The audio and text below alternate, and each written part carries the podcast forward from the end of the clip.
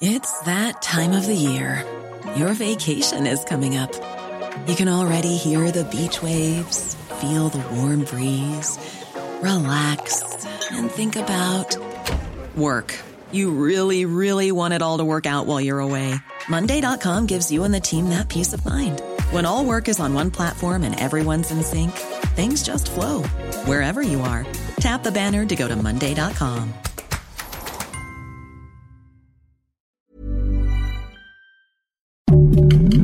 Heraldo Podcast, un lugar para tus oídos. Noticias del Heraldo de México. La Comisión Ambiental de la Megalópolis activó este jueves la fase 1 de la contingencia ambiental y el doble hoy no circula para el viernes 24. De acuerdo con la dependencia, este 23 de febrero se detectó una alta radiación solar, la cual ha prevalecido desde la mañana hasta la tarde. Esta condición se combinó con el viento débil de dirección suroeste dentro del Valle de México, lo que terminó ocasionando un estancamiento de los contaminantes y alta formación del ozono.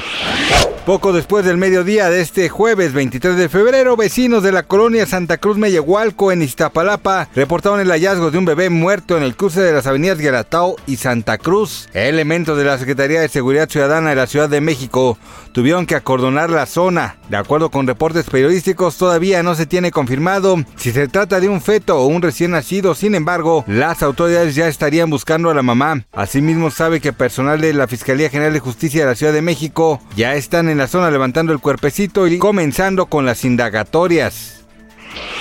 La Asamblea General de la ONU aprobó una resolución que exige la retirada inmediata de las tropas rusas de Ucrania. Esto para lograr una paz justa y duradera con 141 votos a favor, entre ellos México, 7 en contra y 32 abstenciones. La resolución adoptada en el primer aniversario de la invasión rusa insta al cese de las hostilidades.